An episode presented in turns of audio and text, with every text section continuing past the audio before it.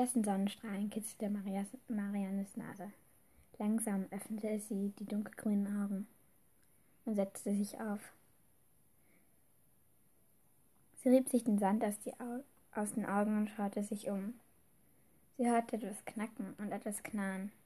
Als sie sich umdrehte, entdeckte sie Samira, die auf der Bettkante herumbalancierte.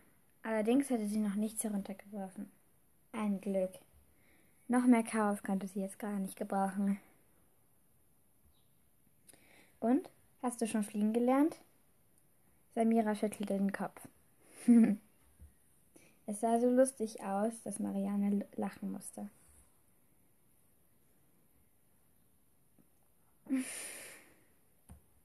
Der Drache, der Drachen, seine Miene blieb ernst. Um ihr zu zeigen, das ist überhaupt nicht lustig. Ja, ja, schon gut, sagte Marianne und sprang aus dem Bett. Ich habe jetzt sowieso keine Zeit, mit dir, mit dir über nicht lustige Sachen zu, zu lachen, sagte sie und kicherte dabei wieder. Ich muss jetzt zum Frühstück. Also zog sie sich schnell etwas über und lief zum Frühstück. Nachdem ihre Prinzessinnenverpflichtungen auch schon auch erledigt waren, war Marianne wieder auf dem Weg in ihr Zimmer, bis sie die offene Tür bemerkte. Was zur. Sie, sich, sie schlug sich die Hand auf den Mund. Oh nein, sie hatte anscheinend die Tür nicht richtig zugemacht. Das bedeutete, Samira konnte überall sein. Sie begann im ganzen Schloss zu suchen, doch sie traute nicht ihren, sich nicht ihren Namen zu rufen. Was, wenn ein Diener kam? Jeder würde sie für verrückt halten. Sie suchte in den Ritterrüstungen auf den verstaubten Säulen, aber nirgends war nur ein einziger Drache zu finden. Samira, hieß sie jetzt doch. Wo steckst du? Ein leises Gurren kam über ihr zu hören. Sie schaute über sich und da segelte ihr Drache durch die Luft. Naja, nicht richtig segelte, er fiel eher. Aber er hatte seine Flügel ausgebreitet und das schien seinen Sturz abzufangen.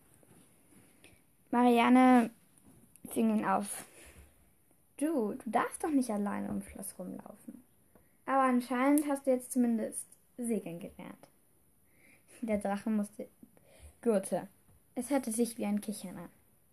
Aber jetzt komm. Du darfst nicht allein im Schloss rumlaufen. Was ist, wenn dich dann doch irgendwann mal ein Diener oder gar mein Vater bemerkt? Irgendwie muss ich ihnen ja seltsam vorkommen, dass alle ihre Diener plötzlich Tagträume von Drachen haben. Also ging Marianne zurück in ihr Zimmer mit dem Drachen. Eieiei, das nächste muss ich die Tür wirklich richtig zumachen. Ich werde fliegen. Ja, du kannst. Warte mal, du kannst sprechen? Marianne drehte sich abrupt um. Hinter ihr saß das Drachenbaby und schaute sie so unschuldig an, dass sie sich fragte, ob sie es sich nur eingebildet hatte. Moment mal, was hast du gerade gesagt? Ich jetzt fliegen.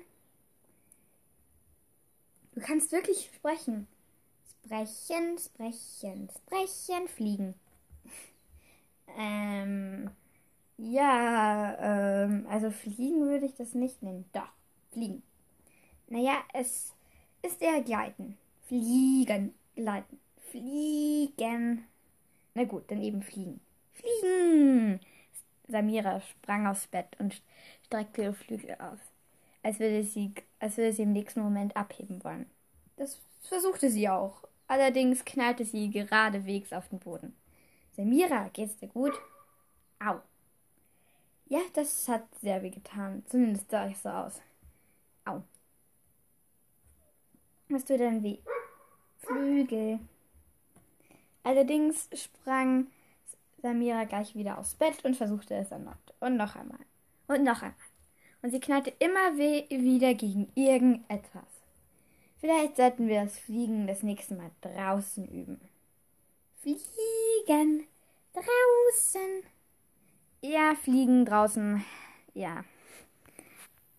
Marianne hatte noch immer nicht ganz kapiert, was hier gerade vor sich ging.